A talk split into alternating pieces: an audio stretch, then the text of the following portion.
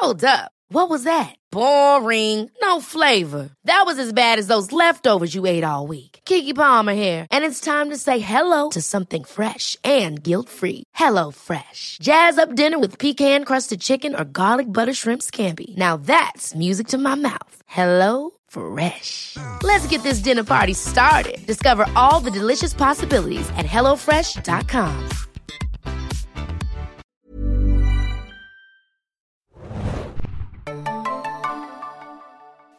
Hallo und herzlich willkommen zum Serienjunkies Podcast. Heute zum großen Sommerblockbuster Mission Impossible Dead Reckoning Teil 1, der seit dieser Woche in den Kinos läuft.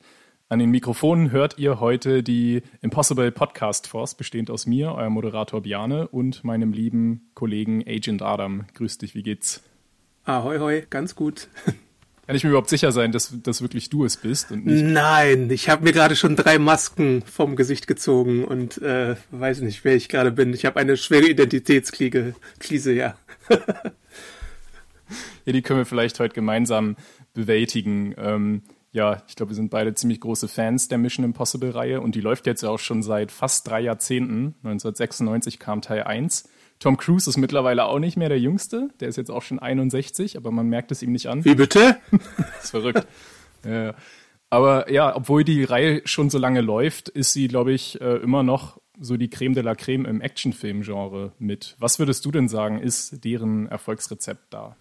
Tom Cruise. Ähm, äh, ich habe gestern erst einen Artikel drüber gelesen, der mich erinnerte, dass es mal so den Versuch gab, ich glaube zu Teil 4, Jeremy Renner als Nachfolger für Tom Cruise äh, in uh. Stellung zu bringen. Und er war ja auch der Nachfolger von ähm, Jason Bourne quasi, von Matt Damon in der Bourne-Reihe. Und dann kam es irgendwie alles doch anders, weil er diesen Hurt-Locker-Moment hatte. Aber irgendwie war es dann, glaube ich, doch die richtige Entscheidung, äh, mit Christopher McQuarrie seit dem fünften Teil äh, sozusagen eine neue Kontinuität aufgebaut zu haben und mhm. dieses Team, McQuarrie und Tom Cruise, plus natürlich jetzt auch diese, das andere Kernteam, ich glaube, das funktioniert schon recht gut und es war einfach auch ein Glücksgriff, dass man das gemacht hatte. Und natürlich auch die geilste Action, die man so hat und, und diese, diese, also diese Angstlosigkeit von Tom Cruise, auch was so Distanz angeht und es ist natürlich auch fahrlässig von ihm, ganz klar muss man sagen, was er sich alles traut, aber es ist halt trotzdem äh, der Schaufaktor, den es da gibt und, und diese Action-Elemente, die die Reihe so sehenswert machen irgendwo. Ja, das ist wirklich der absolute Wahnsinn. Also ja, man muss sich wahrscheinlich wirklich Sorgen machen, dass er irgendwann da nicht mehr rauskommt. Ich habe auch gehört, für einen besonders verrückten Stunt äh, für diesen Film, den haben sie gleich am Anfang gedreht. Tatsächlich mit dem Hintergedanken, falls Cruise dort versterben würde, dann wäre halt der ganze Film noch nicht produziert. Dann könnte man das Projekt quasi doch noch äh, stoppen, ohne irgendwie groß Geld verloren zu haben. Der hat angeblich auch bis zu 500 Fallschirmsprünge als Vorbereitung für diesen Film oh durchgezogen Gott. und einmal sogar 30 an einem Tag. Also der Mann, der ist einfach nicht von dieser Welt. Das ist, ist wirklich verrückt. Und wie du sagtest, mit McQuarrie, dem äh, Regisseur und Drehbuchautor, der schon bei Rogue Nation und Fallout äh, die kreative Verantwortung getragen hat, hat einfach einen perfekten Gegenpart gefunden. Man merkt irgendwie auch in den Interviews, wie die beiden, glaube ich, auch privat inzwischen die besten Bros sind. Und ja. Äh, ja, also McCrory war ja auch schon bei früheren Tom Cruise-Filmen, so wie Jack Reacher, The Mummy, Edge of Tomorrow, den ich ganz besonders liebe äh, persönlich. Da war er auch schon am Drehbuch beteiligt und auch letztes Jahr bei Top Gun Maverick, der so der große Überraschungssommer-Hit äh, des, des Jahres war, hat auch McCrory seine Finger mit im Spiel gehabt. Also ich glaube, Cruise und McCrory, die kann man jetzt nicht mehr trennen. Die sind einfach so ein neues Power-Couple in Hollywood. Wie Scorsese und DiCaprio, ja. Nur im Action-Bereich. Ja, stimmt. genau. Ähm, ja, trotzdem bei diesem neuen Film Mission Impossible 7 oder eigentlich ja auch 8, denn beide Teile wurden ja äh, sozusagen parallel gedreht, weil sie Teil 1 und Teil 2 auch sind, hatten Cruise und McCrory nicht ganz so viel Glück wie vielleicht bei früheren Kooperationen. Es gab eine ziemlich verrückte, chaotische Produktionsgeschichte. Was weißt du denn da so? Was hast du so mitbekommen in den letzten Jahren von dem Set? Ja, das war ja ein Film, der mitten in die Coronavirus-Pandemie fiel und deswegen äh, ist das Budget auch dermaßen angestiegen, dass es jetzt, glaube ich, die Zahlen, die man liest, sind so 295 Millionen, die der gekostet haben soll, was natürlich eine enorme Hürde auch für jeden Film ist, auch so was Box-Office-Erfolg angeht und so. Und es gab ja so einen berühmten Ausraster, glaube ich, von Tom Cruise, der so ich, ich, ich kann mich so an diesen Christian Bale-Ausraster noch erinnern bei Terminator auf dem Set, aber ich glaube, der Tom Cruise-Ausraster, wenn man dann Audio gehört hat, der war ein bisschen ähnlich. Da hatte halt alle ermahnt von wegen, ja, ja wir müssen aufpassen und äh, ganz vorsichtig sein und äh, ich bin hier irgendwie der Chef und äh, all sowas. Und da gab es ganz große Team Vorsicht, Tom Cruise. Genau. Ja. Äh, Vorkehrungen, die dann gemacht wurden. Ich glaube auch ein Schiff, aber ich glaube, da hast du mehr recherchiert nochmal, was da los war. Ja. Ich gehe mal kurz ein bisschen der Reihe nach. Also der Dreh sollte tatsächlich im Februar 2020 in Venedig starten. Zwei Tage bevor es losgehen sollte, war dann der totale Lockdown dort in der Stadt. Dann sind sie, haben sie nochmal versucht, nach Rom auszuweichen, wo es noch keinen gab, waren dann dort. Dann kam auch dort der Lockdown und dann hat sich sehr eh überall ausgebreitet.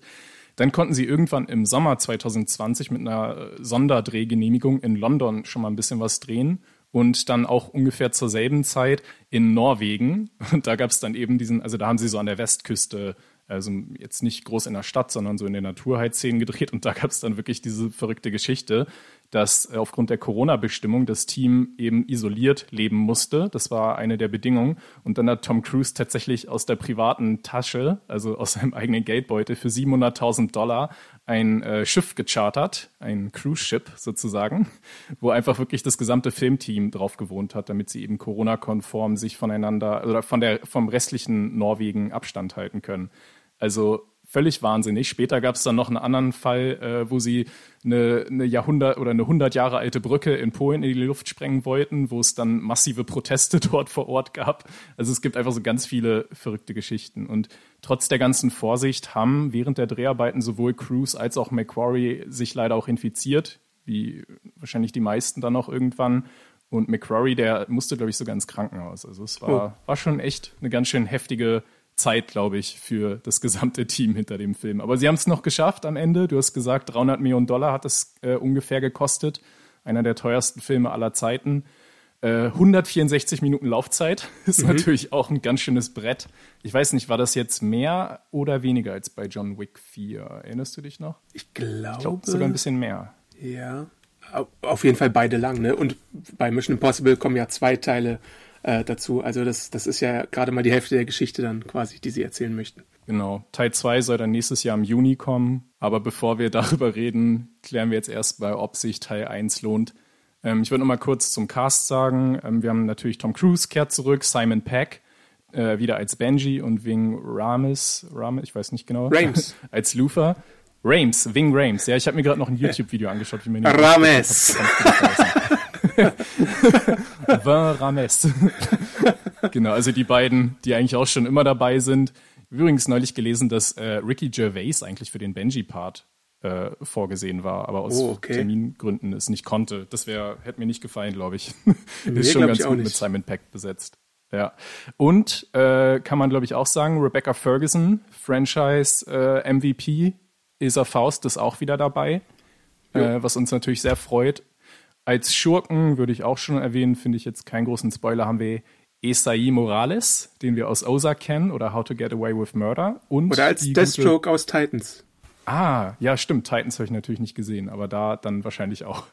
Und noch jemand, den wir eigentlich aus dem äh, Superheldenbereich kennen, Pom Clemetif mhm. aus äh, Guardians of the Galaxy, die wir dort als Mantis kennen. Genau. Eigentlich sollte Nicholas Holt äh, auch einen Schurken spielen, den wir aus äh, The Great kennen, aber da gab es dann wegen der ganzen Corona-Verzögerung wieder Terminkonflikte und dadurch hat es leider nicht äh, geklappt.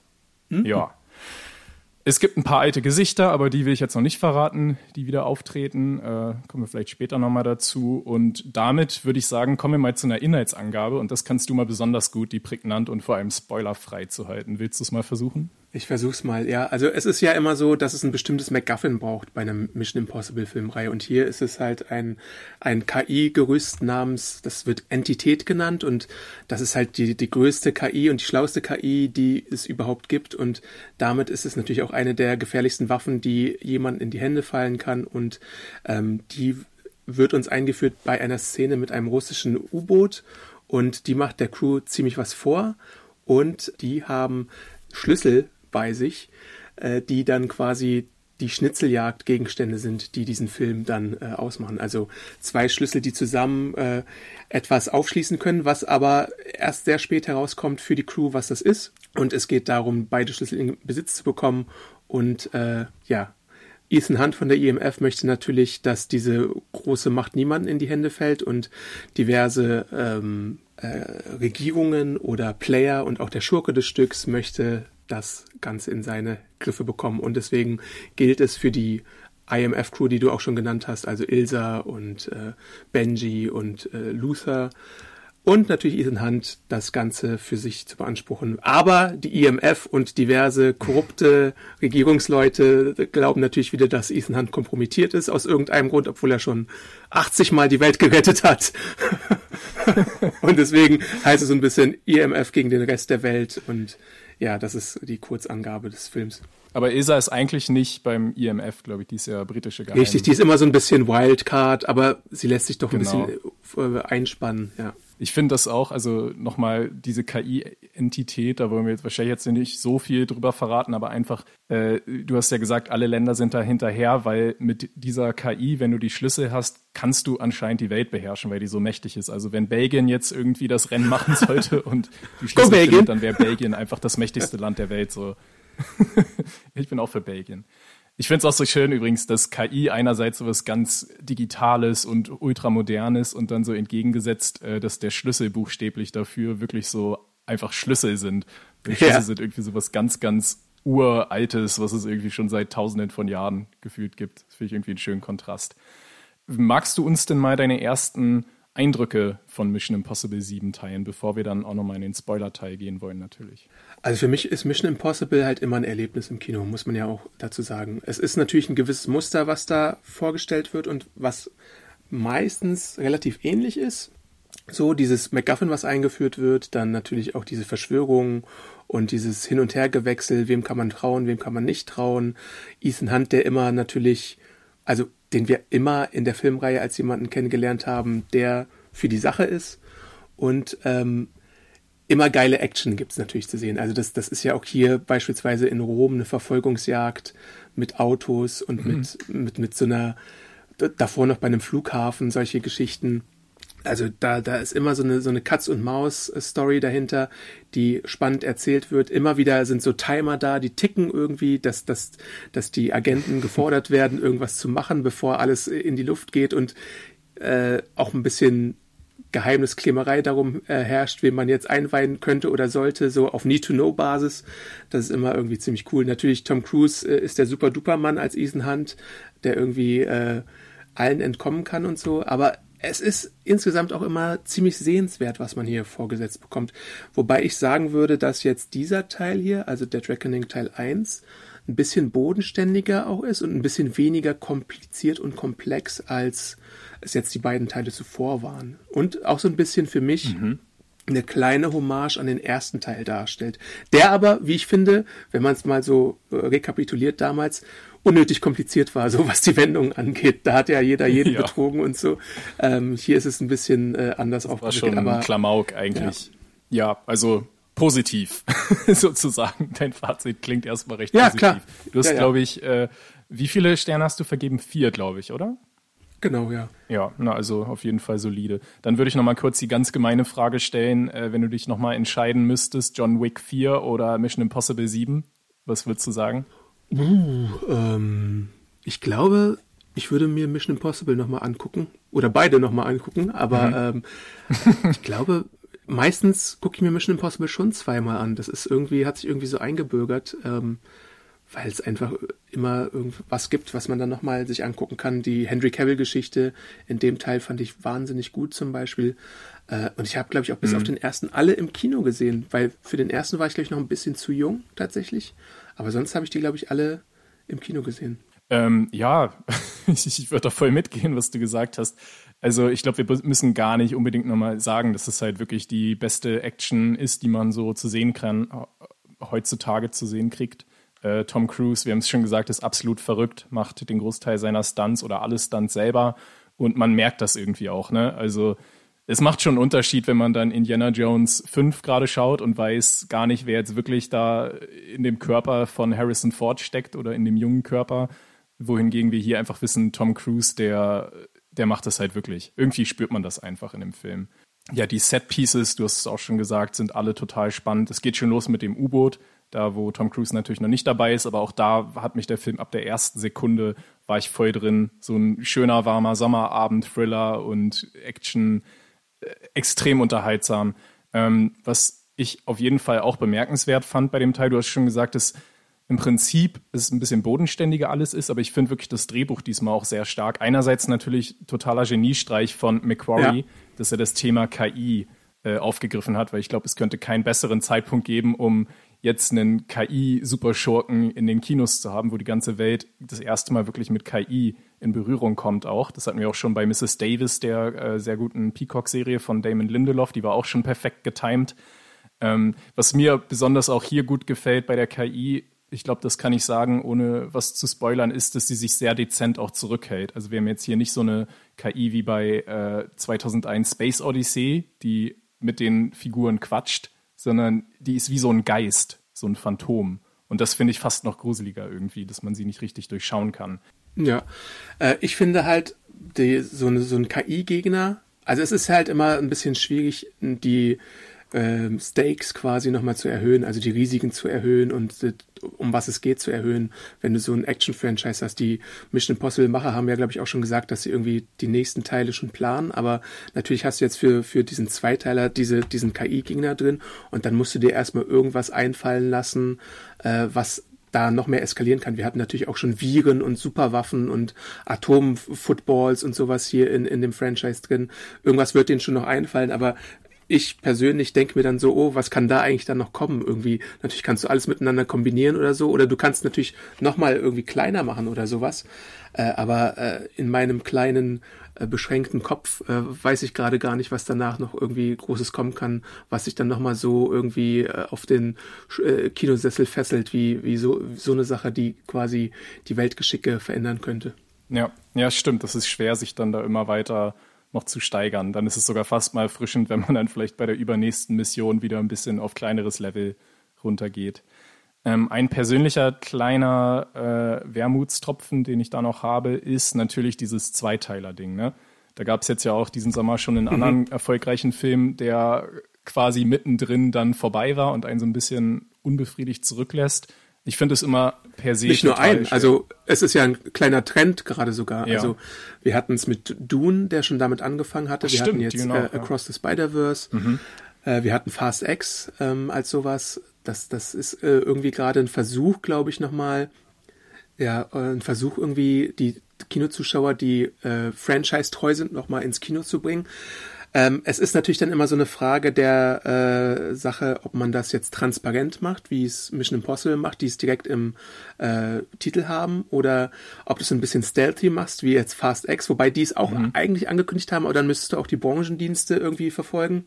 Genauso wie bei Across the Spider-Verse, wo, glaube ich, auch viele Kinogänger dann am Ende gedacht haben, oh, das, das war jetzt noch nicht eine komplette Geschichte, die wir bekommen haben. Also der Trend ist schon so ein bisschen hm, ein bisschen ärgerlich für manche, aber gleichzeitig, wenn, wenn das, äh, der erste Teil denn gut ist und du dann einfach so am Ende drin sitzt und mehr möchtest, dann funktioniert das Ganze halt. Und ich glaube, bei den meisten Beispielen funktioniert es. Bei Fast X würde ich sagen, hat es fast am wenigsten funktioniert leider, weil auch der neue Teil nicht so gut war wie äh, manche davor.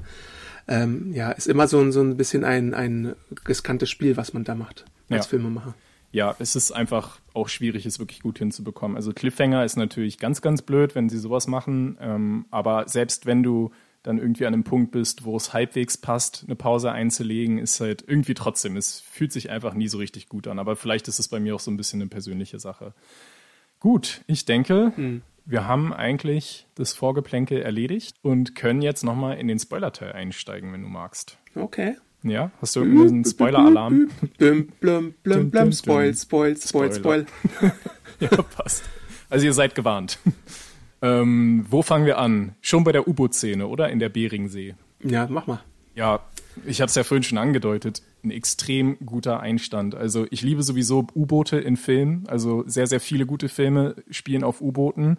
Und das war einfach so eine dichte, coole Szene, wo man überhaupt nicht wusste, was abgeht und auch so gruselig dann die KI auch vorgestellt. Du hast es ja so ein bisschen angedeutet, dass die KI dann da auch äh, mit den Monitoren so ein bisschen rumspielt und den russischen äh, U-Boot äh, der Besatzung eben das Gefühl gibt, dass sie bedroht werden und am Ende war das alles nur ein Geist und dann sprengen sie sich quasi selber in die Luft. Extrem spannend inszeniert, so diese fünf Minuten oder was das waren. Und äh, ja, einfach ein perfekter Einstieg, würde ich sagen. Und natürlich, Ethan Hunt darf nicht gleich am Anfang da sein. Ethan Hunt braucht erstmal ein bisschen Vorband. Ich dachte ja tatsächlich kurz, bevor ich wusste, dass es ein KI-Gegner ist, dass dieser Torpedo, der erscheint und dann wieder verschwindet, doch Ethan Hunt sei, der dann irgendwie diese U-Boot-Crew irgendwie auseinander nimmt oder so. Weil sie sowas gerne mal gemacht haben in den vorherigen Teilen, dass du Ethan irgendwie dann äh, in irgendwas verwickelt hast, was ziemlich gefährlich ist. Aber so wie es jetzt gelöst war, es ist halt ein bisschen ex äh, expositorisch, ähm, wie es dann abgeht. Also du hast halt erstmal so viel Vorgeplänkel, was mhm. die Entität angeht, was die kann, was die Gefahren sind, äh, was passiert, wenn, äh, da gibt's ja dann so ein großes Versammlungsding, wo ganz viele Geheimdienstbosse mit dabei mhm. sind oder beziehungsweise erstmal die USA und sich da besprechen. Also da musst du natürlich erstmal erklären, um was es gehen kann. Und das, äh, da hast, hast du ja dann kurz danach den ersten Auftritt von Ethan als verkleideter Mensch mit seiner Maske dann wieder das klassische Mission, Mission Impossible Ding mit den Masken, äh, ja. die eingesetzt werden, wobei es in den letzten Teilen da ja auch manchmal so ein paar äh, Sachen gab, dass sie dann nicht zum Einsatz kamen. Und hier spielt man später auch damit, dass die Maskendruckmaschine irgendwie nicht geht, was ich auch ganz witzig finde, Sehr wenn sowas passiert. Ja. Ähm, genau. Und ich muss auch sagen, diese Maskengeschichte hat für mich auch ein bisschen Limits manchmal, die hm. in dem Teil hier ein bisschen ähm, gezeigt werden, äh, weil ich finde, und das ist auch so ein bisschen das ist nicht nur hier ein Problem, sondern zum Beispiel auch bei, ich gehe mal jetzt zurück in die Filmgeschichte Face Off. Äh, Nicolas Cage ja. und ähm, äh, Travolta. Travolta hatten ja nicht, nicht unbedingt den, äh, äh, den gleichen Körpertyp. Typ. Und hier hast du halt später eine Szene mit Vanessa Kirby und mit Haley Atwell und die sind jetzt auch nicht eins zu eins die gleiche Person, so was den Körpertyp angeht. Und deswegen muss man da so ein bisschen äh, vielleicht äh, stretchen, was das angeht. Aber auch wenn du die Person ja nicht kennst, Tom Cruise ist ja auch in der ersten Szene zum Beispiel so ein etwas älterer Mann, der ist ja wahrscheinlich auch nicht genau die gleiche Körpergröße und sowas. Deswegen musste das, glaube ich, ein bisschen hinnehmen, dass einfach diese Maske äh, draufgesetzt wird und irgendwie alles andere dann stimmt. Plus ja. Stimme natürlich. Mit die Stimme erklären sie natürlich immer, aber äh, manchmal hat diese Maskengeschichte halt auch so ein bisschen äh, Grenzen in der Glaubwürdigkeit. Aber das ist natürlich auch so ganz tief in der DNA von Mission Impossible, dass manche dieser Gadgets und so ja, auch natürlich. albern sein sollen. Also allein schon der Name IMF das steht einfach buchstäblich für Impossible, Impossible Mission Force. Also so einen Namen wird es halt in der Realität niemals geben. Ähm, und damit spielen sie auch immer wieder, ne? Ja. wenn immer dann Leute von der Force erfahren, auch irgendwie selber Geheimdienstler von der CIA, die auch nichts davon wissen, wie die dann immer erstmal denken, sie werden da eigentlich gerade äh, veräppelt, dass es eine Impossible, äh, Impossible ja. Mission Force gibt überhaupt. Ja, also deshalb, damit habe ich jetzt immer eigentlich so gar kein Problem. Da kann ich den Kopf dann auch gut ausschalten. Ever catch yourself eating the same flavorless dinner three days in a row?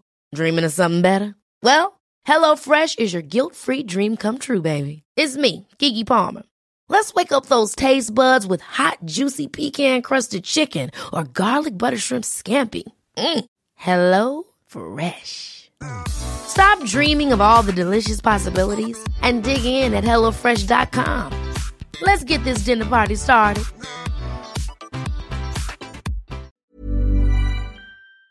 Eine lustige Parallele, wenn wir da mal weitergehen. Wir kommen ja, also wir sehen Ethan dann auch noch in Amsterdam, da kriegt er einen Auftrag, warum auch immer er da einmal nach Amsterdam muss, aber wahrscheinlich wollten sie dann irgendwie auch nochmal holländische Filmförderung abgreifen.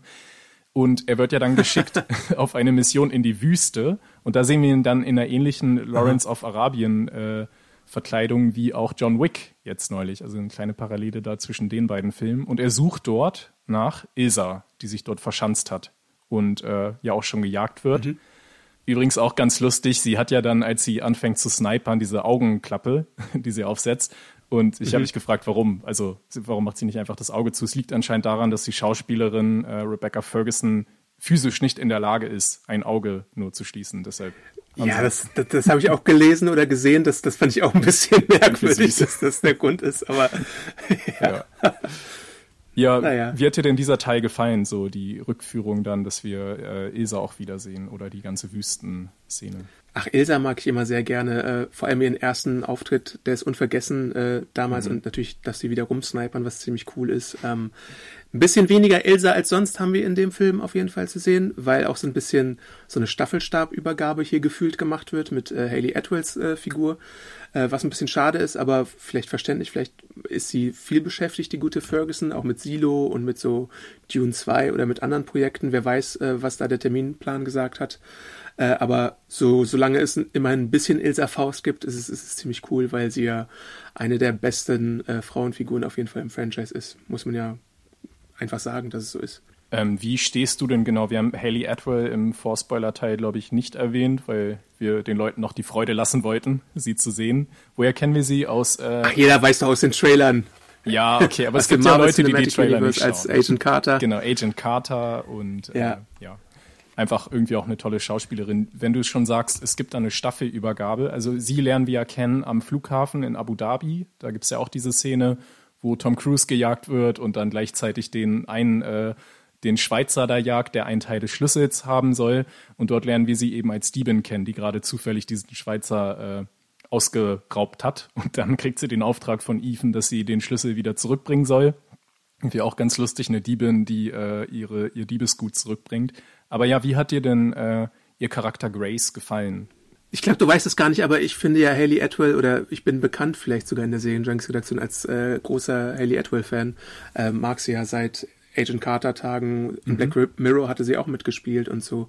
Also alles, was Haley Atwell in Actionrollen hat, das vergöttere ich. Und ja. hier ist es auch nicht anders. Also ich finde ihre Figur Grace ziemlich gut. Mhm. Äh, so als femme fatale und Diebin äh, macht sie eine ziemlich gute Figur. Gleichzeitig ist sie jetzt auch jemand, der natürlich nicht ans IMF-Team gebunden ist am Anfang. Und deswegen halt auch immer wieder so ein bisschen äh, mit Ethan Hunt spielt und ihm nicht vertrauen möchte, weil sie so eine Eigenbrötlerin ist, weil sie sich gewisse Erfahrungen aufgebaut hat und so. Und deswegen, äh, wenn es denn geht, bringt sie ihn halt auch immer wieder in die Bredouille, äh, ja. in so einer Polizeistationsszene, macht sie da ja Trubel. Äh, sie läuft dann weg, wenn sie kann. Sie geht äh, in, in ein ähm, also in ein Terminal und fliegt dann nach Rom und dann später treffen sie sich aber wieder weil Ethan aus Zauberhand nach Rom kommt, äh, aber egal.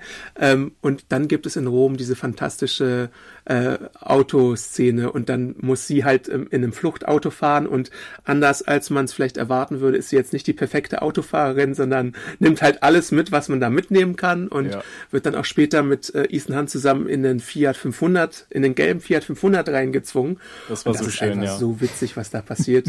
sie sind so an, mit Handschellen aneinander gefesselt. Und dann auf einmal, wo sie, wo sie unten ankommen, den Fahrersitz getauscht haben und selber nicht wissen, wie das jetzt gegangen ist. Es war einfach eine ja. richtig tolle Szene. Ja, genau. Und ich glaube, das ist auch, also ich meine, natürlich hat ähm, Tom Cruise auch seine obligatorische kleine Motorradszene, aber mhm. hier ist es halt mehr so diese Fiat 500 Sache, ja. dass ja auch so ein bisschen als Safecar äh, eingeführt wird und dann ähm, ja, also da werden sie von allerhand Leuten verfolgt, also sowohl von dem Schurken mhm. Gabriel und seinen Leuten, von der IMF selbst, weil es da ja noch so ein Duo gibt, äh, gespielt von Shay Wickham und Greg Tarzan Davis, Jasper Briggs und Degas, die äh, ein Auge auf äh, Hand äh, haben sollen und dann halt nochmal so eine Verkomplizierung von dem Ganzen sind. Also ja. äh, es ist, Hand hat eigentlich kaum eine ruhige Minute, was so diese ganze Sache angeht und muss halt immer noch diese äh, Schlüssel finden, beziehungsweise herausfinden, was die überhaupt aufschließen. Mhm. Also schon äh, ziemlich cool. Genau, ja, die beiden, die ihm da immer irgendwie immer einen Schritt zu spät kommen, die waren, glaube ich, auch eher so ein Comic Relief. Äh, Moment. Also ja, es macht es unnötig komplizierter, ja, aber vor allem am Flughafen, wie sie da immer zu spät kommen, das fand ich dann eigentlich auch eher eine Bereicherung, auch wenn es für den Plot nicht wirklich notwendig gewesen wäre. Ja, ansonsten, ja.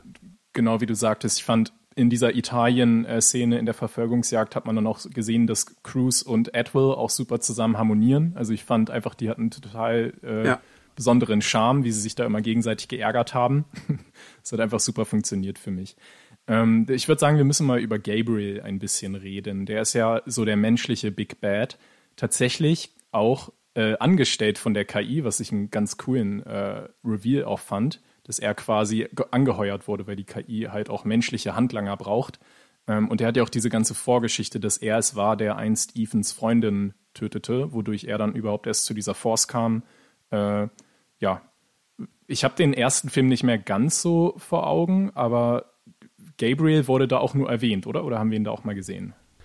Nee, man könnte meinen, weil, weil das Flashbacks sind, mhm. ähm, dass es vielleicht eine Sache aus dem ersten Film ist, aber es wirkt nur so und es ist, spielt, glaube ich, noch vor dem ersten Film. Also okay, ja. äh, es ist zwar so ein Rückbezug und Kittredge war ja im ersten Film, also der von Henry Cherney gespielte äh, Ex-IMF äh, Head Honcho, glaube ich.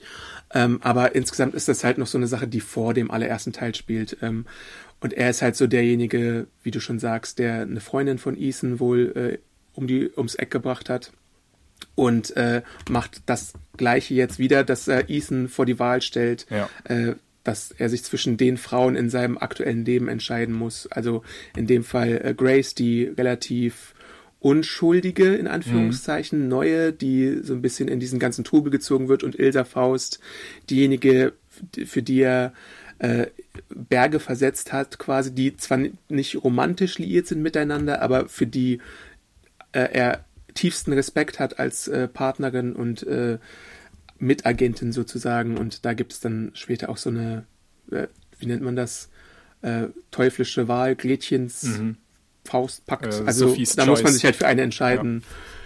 Weil die AI ihn dann in so einer Verfolgungsjagd äh, fehlleitet und sich reinhackt in das System von Benji und Ja. von Luther. Deswegen, ja. Genau, da sind wir in Venedig dann. Also wir sind ständig unterwegs, Amsterdam, Abu Dhabi, Rom, Venedig. Äh, ist auch so ein typisches Ding ja von Mission Impossible, dass wir um die Welt jetten. Aber ja, da kommt es dann wirklich zu diesem furchtbaren Moment. Und wir haben gerade noch so geschwärmt über Esa Faust, dass sie alles besser macht. Aber das war's jetzt. Also Esa Faust wird tatsächlich von Gabriel getötet. Ich habe es gar nicht so richtig realisiert, weil das irgendwie so schnell ging. Und also klar, man konnte ja irgendwie damit rechnen, dass sich Ferguson jetzt ganz rausschreiben lässt. Aber dann auch, also Ethan Hunt hatte dann auch nur so einen ganz kurzen Zeitraum, sich von ihr zu verabschieden. Das ging, irgendwie ging mir das alles ein bisschen sehr schnell. Es war sehr plötzlich und heftig, finde ich. Deswegen kommt jetzt Conspiracy Adam heraus und sagt, dass es noch nicht das letzte Wortchen ist, äh, was äh, Ilsa Faust angeht. Ja. Es ist ja ein Zweiteiler und man, ich weiß nicht, äh, ich würde, äh, also ich würde es dem Franchise, also das Franchise könnte es so machen, dass es irgendwann nochmal irgendwie einen großen Masterplan gab, dass man Gabriel irgendwie in Sicherheit wiegen wollte, dass man ja wusste, dass was Ethan, also Ethan Hunt hat ja eine Geschichte mit ihm, dass es irgendwie ein großer Masterplan ist. Kann passieren, muss natürlich nicht passieren. Aber ihr wurde ja jetzt auch nicht so ein krasses Begräbnis gezeigt oder so. Natürlich hatte man da jetzt auch keine Zeit. Weiß nicht, ist einfach nur wilde Spekulation, könnte sein, könnte aber nicht sein. Wäre schade, wenn sie wirklich jetzt raus wäre.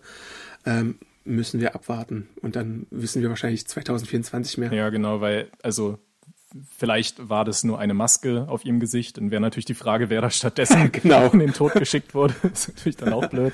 Aber ja, es ist alles möglich. Aber wenn es das wirklich war, hoffe ich, dass we- wenigstens im zweiten Teil, was du sagtest, nochmal irgendwie eine, eine würdige Verabschiedung kommt, weil Isa Faust hat halt wirklich dieses Franchise auch wieder so revitalisiert, als sie das erste Mal dabei war. Also Ja. die darf nicht einfach sang- und klanglos ausscheiden. Der Kampfstil, den wir da sehen, der spricht natürlich dafür, dass sie es war und dass sie dann tatsächlich unterlegen war, was natürlich den Schurken so ein bisschen Power abgeben würde, dass er eine der fähigsten Ja. Agentinnen töten würde. Aber kann natürlich auch sein, dass es, dass es einfach eine Finte ist und eine, eine weiß ich nicht, ein, irgendwie sowas in die Richtung. Oder halt nicht. Ja. Der Tod Ilsas ist ja dann auch die, äh, der Schlüssel zur Motivation für den Charakter von Haley Atwell, dass sie sich eben schuldig fühlt, ähm, dass sie Ja. jetzt doch äh, mit Ethan gemeinsame Sache macht, um das Opfer von Ilsa irgendwie zu würdigen. Und deshalb lässt sie sich ja auch auf eine gefährliche Mission ein, die so ein bisschen das letzte große Setpiece dann auch darstellt. Ähm, es geht um eine Zugfahrt. Äh, ich fand's, ich habe die ganze Zeit versucht, das zu verorten, wo genau das ist, weil ich äh, lebe ja hier in Österreich und österreichische Alpen habe ich dann natürlich gleich Ja. geguckt, ob ich diese Strecke schon mal gefahren bin. Gedreht wurde es sowieso nicht in Österreich, also kann es das nicht sein. Aber ja, es war auf jeden Fall interessant. Es geht nämlich nach Innsbruck. Der Zug fährt dorthin. Wunderschönes Panorama und Ethan und äh, Grace wollen dort einen Deal quasi infiltrieren. Dort kommt dann auch die Rückkehr von Alana, äh, gespielt von, ähm, jetzt fehlt mir gerade der Name. Wie heißt sie nochmal? Meinst du Vanessa Kirby? Ja, Vanessa Kirby, danke, genau. Die- Wir kennen sie aus die White Widow. Genau, die White Widow, die auch schon früher in den Filmen dabei war. Sie ist jetzt wieder da. Sie hat einen Deal, dass sie den Schlüssel verkaufen will an äh, Gabriel, der eben für die KI selber arbeitet, die sich dann irgendwie damit schützen möchte. Es gibt ja vorher schon so eine kleine Szene, wo die White Widow in ihren Club einlädt und da ist ja der kleine große Twist, dass so an den Wänden schon die Entität quasi äh, zu sehen ist. Also ähm, da wird das vielleicht auch nochmal so kontextualisiert. Müsste ich jetzt vielleicht nochmal die, den vorherigen Auftritt von äh, Vanessa Kirby als White Widow sehen, ob es da vielleicht schon mal solche Hinweise gab. Ich bin mir gerade nicht sicher und ich denke auch fast nicht. Aber wäre natürlich äh, ein cooles kleines Easter Egg. Und äh, es ist halt so, dass die Entität natürlich, weil sie so ein großes äh, äh, KI-Ding ist, gewisse Sachen einfach vorausberechnen kann. Also ähm, Gabriel weiß dann beispielsweise, dass dann diese Zugfahrt ansteht, wo er vielleicht den mhm. Schlüssel in seine Fänge bekommt und dass Ethan Hunt sich auf eine gewisse Weise äh, äh verhalten wird, dass eine gewisse Person in Ethan Hunts Leben vielleicht sterben wird. Gemeint ist damit eine der Frauen in seinem Leben. Also da gibt es bestimmte äh, Berechnungen. Aber es ist dann halt auch Luther, der an einer Stelle sagt, äh, Gabriel wird erwarten, dass du ihn tötest, wenn du da in den Zug reingehst. Und deswegen musst du anders denken als die KI und dir eine andere Lösung einfallen, als die KI sich ausdenken würde. Und das ist ziemlich clever konstruiert, dieses ja. ganze Gespräch, was äh, Luther ihm da so sagt, von wegen, also es gibt irgendwie zwei Möglichkeiten, wie das Ganze ausgehen kannst und du sollst dich für die nicht äh, offensichtliche entscheiden. Und das ist ja. schon irgendwie äh, ganz spannend. Das ist ein, ein, cooler Gedanke auf jeden Fall, wie man eine KI überlisten kann, die immer schon zehn Schachzüge oder eine Million Schachzüge vorausdenkt eigentlich. Ich finde auch der gesamte Plan, den sie dann da haben, um in den Zug auch reinzukommen, Gut, es ist natürlich die Impossible Mission Force, also wenn, wenn das jemand schafft, dann die, aber der ist schon ein bisschen durchgedreht auch. Also besonders natürlich das Manöver, äh, wie Ethan Hunt reinkommt, haben wir diese berühmte Motorradszene, die auch schon im Trailer äh, sehr prominent zu sehen war. Ich glaub, also wahrscheinlich wirklich einer der krassesten Stunts, die Tom Cruise je gemacht hat, wo er eben über die Bergspitze mit dem Motorrad springt und dann mit dem Fallschirm im Zug landet. Ähm, auch diesen Stunt hat er wirklich mehr, mehrfach durchgeführt und ja, also und mit mehreren Motorrädern, glaube ich, auch, die zu, ja. zu, Schaden kamen, wie ich gelesen hatte. ja, sicherlich, genau. Und ich fand es dann auch so lustig, wie er äh, in dem Zug landet, wie er zufällig äh, genau durch das Fenster springt, was dann Grace dann auch das Leben rettet ja. und er erstmal so ein bisschen betröppelt ist. Und ich meine, der eigentliche Plan basierte ja darauf, dass man, dass der Zug normal fahren würde, aber Gabriel sabotiert ja dann mhm. alle möglichen Parameter, dass der Zug halt nicht zu der Zeit, wie Benji berechnet, in der Kurve langsamer wird, sondern halt die ganze Zeit mit irgendwie Vollkaracho äh, da Richtung Ziel brettert. Ja, auch irgendwie schöner Wild-West-Vibe, so Zugverfolgungsjagden äh, oder wo dann auch auf den Dächern rumgekämpft wird. Das gefällt mir immer besonders gut. Muss ich immer an Red Dead Redemption 2 denken und auch der Moment, wo dann eben die Brücke kaputt geht und der Zug so abstürzt und sich Ethan und Grace von einem Waggon zum nächsten retten müssen und es fallen immer weitere runter, das war schon echt ziemlich cool, fand ich. Also das war. Das ist für mich dann, auf jeden Fall das Highlight des ja, Ganzen, ja. Dass einfach das große Finale dann auch den Gipfel bringt. Weil du halt auch wirklich glaubst, dass die irgendwie in Gefahr sind. Also ich habe zumindest geglaubt, weil äh, du musst, es ist, es, man, man kann es halt so machen, dass da irgendwie so ein Waggon irgendwie herunterfällt und irgendwie sich knapp äh, mhm. retten können, aber nein, es sind irgendwie drei oder vier Waggons, wo dann verschiedene nochmal äh, Special-Aufgaben auf sie warten, mit der eine Essenswaggon, der ja. dann irgendwie, wo dann das Fett und die Flammen lichterloh brennen und sowas, oder ein kleines Piano irgendwo auf sie wartet. Also das ist schon, da hat man schon einiges äh, an Schauwerten nochmal äh, für ja. die Zuschauer mit dabei. Genau, und dann sind wir eigentlich auch schon am Ende. Dann kommt nämlich äh, quasi der Cut. Es geht weiter in Teil 2. Wir sind jetzt auf dem Stand, Ethan hat beide Schlüsselhälften durch Tricksereien doch noch bekommen. Und äh, sie wissen jetzt auch, wo der Schlüssel eigentlich genau reinpasst, nämlich in das versunkene U-Boot der Russen. Und das wird dann wahrscheinlich der Plot vom nächsten Teil sein, wie Ethan und seine Leute versuchen, den Schlüssel ja, in die richtige Öffnung zu bringen und dann zu schauen, welche Macht sie damit freisetzen oder beherrschen und ob die KI das vielleicht noch verhindern kann. Ist natürlich schon interessant, dass wir als Zuschauer, äh, dass wir als Zuschauer direkt ja wissen, äh, um was es geht, während der gesamte 146, 164-minütige Film äh, irgendwie darauf hinausläuft, dass Ethan dann irgendwann ganz spät erfährt, äh, dass es um ein U-Boot geht äh, beziehungsweise wo, wo das Ding reingehört. Das finde ich auch so eine äh, interessante Idee so insgesamt. Und ich frage mich halt natürlich auch, okay, du sagst jetzt, das wird so das Ziel sein, aber es kann ja nicht nur darum gehen, dass man irgendwie, äh, na gut, es heißt, dass wenige Leute wissen, wo dieses U-Boot ist und so, das wird etabliert. Aber es kann ja nicht nur darum gehen, das U-Boot zu finden und irgendwie da durchs Eis zu brechen oder so. Das muss ja deutlich komplizierter sein. Aber in Macquarie wie Trust wahrscheinlich, der wird sich da irgendwas ausdenken und äh, einen, einen sehenswerten Film wahrscheinlich dazu äh, auf die Beine stellen. Und dann muss man mal sehen, was uns da noch erwarten wird. Ich denke auch, dass die KI im zweiten Teil, wenn es dann wirklich bedrohlich für sie wird, nochmal einige Gänge hochschalten wird. Dann wird sie wahrscheinlich nicht nur äh, Gabriel auf die Jagd schicken, sondern äh, wer weiß, theoretisch, das ist jetzt auch wieder eher aus Mrs. Davis, da haben wir wirklich gesehen, wie die KI eigentlich die gesamte Menschheit auch kontrollieren kann. Also wer sagt, vielleicht sagt die Entität, okay, ich, äh, ich äh, rufe jetzt hier irgendwie eine ganze Armee von Menschen zusammen, indem ich sie irgendwie erpresse oder überzeuge oder sonst wie. Theoretisch könnte jetzt wirklich die ganze Welt Ethan Hand nachjagen, wenn die KI wirklich so mächtig ist. Wie bei John Wick. Uh, ja, genau. Excommunicado. Aber ja, das war's sonst. Ähm, ja, ich glaube, man hat rausgehört, dass wir beide ziemlich begeistert waren von den Set Pieces und von Tom Cruises Wahnsinn, wie er das Kino immer wieder voranpeitscht und vielleicht auch gerade eigenhändig rettet, zusammen mit Christopher Nolan und Oppenheimer und Barbie.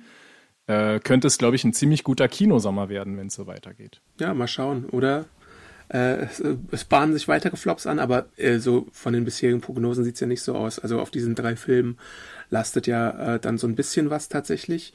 Ähm, man muss natürlich auch schauen, weil ich glaube, bisher waren die Mission Impossible Filme unter McCreary zwar relativ erfolgreich, aber ich glaube, die hatten jetzt auch noch nicht unbedingt die Milliarde geknackt. Also da hat man dann noch eine große Aufgabe vor sich, äh, um, um die zu erreichen. Ähm, ja, also äh, da wirklich, also mit 300 Millionen hast du ja auch erstmal, da musst du auch erstmal gute 500 oder sowas machen. Ja.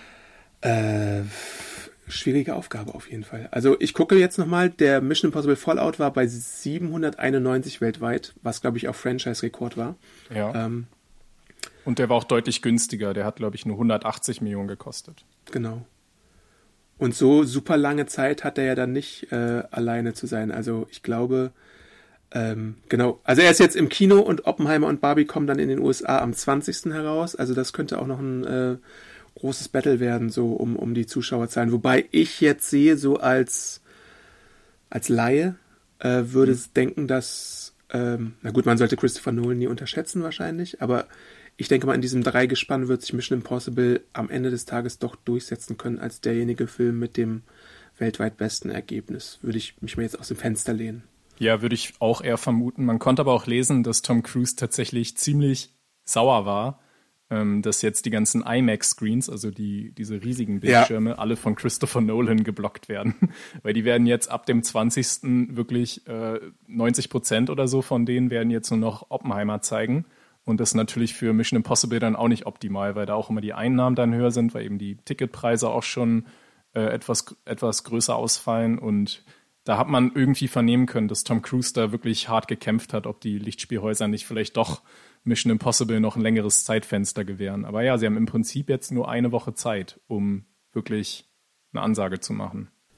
Und ich meine, Cruise hat ja auch schon bei Maverick äh, sich gegen Paramount durchgesetzt und den verschoben. Er hat jetzt Mission Impossible äh, wahrscheinlich ein Mitspracherecht gehabt, das ganze Ding zu verschieben um ein paar Jahre, damit das nicht in der Pandemie gezeigt wird. Also der hat da schon ziemlich einen Einfluss.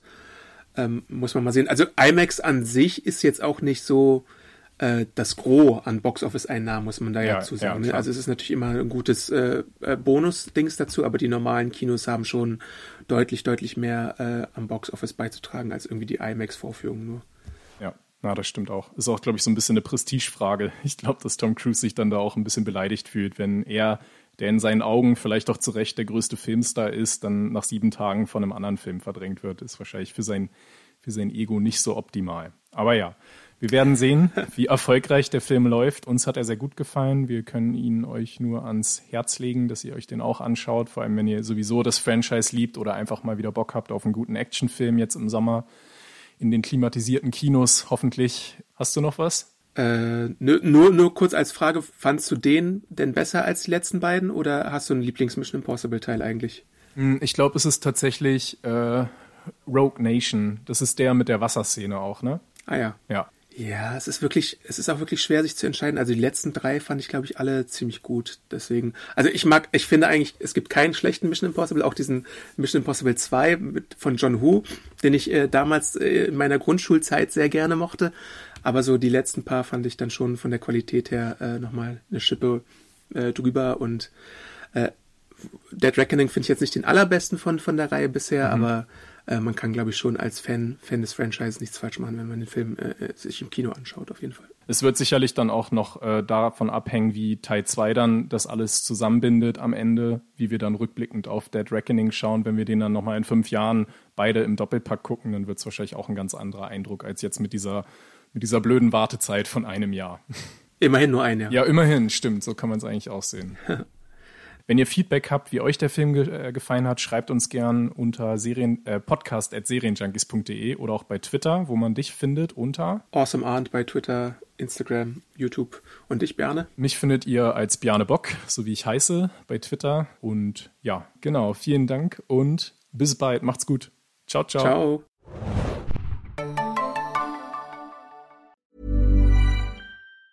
Ever catch yourself eating the same flavorless dinner three days in a row? Dreaming of something better? Well, HelloFresh is your guilt-free dream come true, baby. It's me, Kiki Palmer. Let's wake up those taste buds with hot, juicy pecan-crusted chicken or garlic butter shrimp scampi. Mm. Hello Fresh. Stop dreaming of all the delicious possibilities and dig in at HelloFresh.com. Let's get this dinner party started.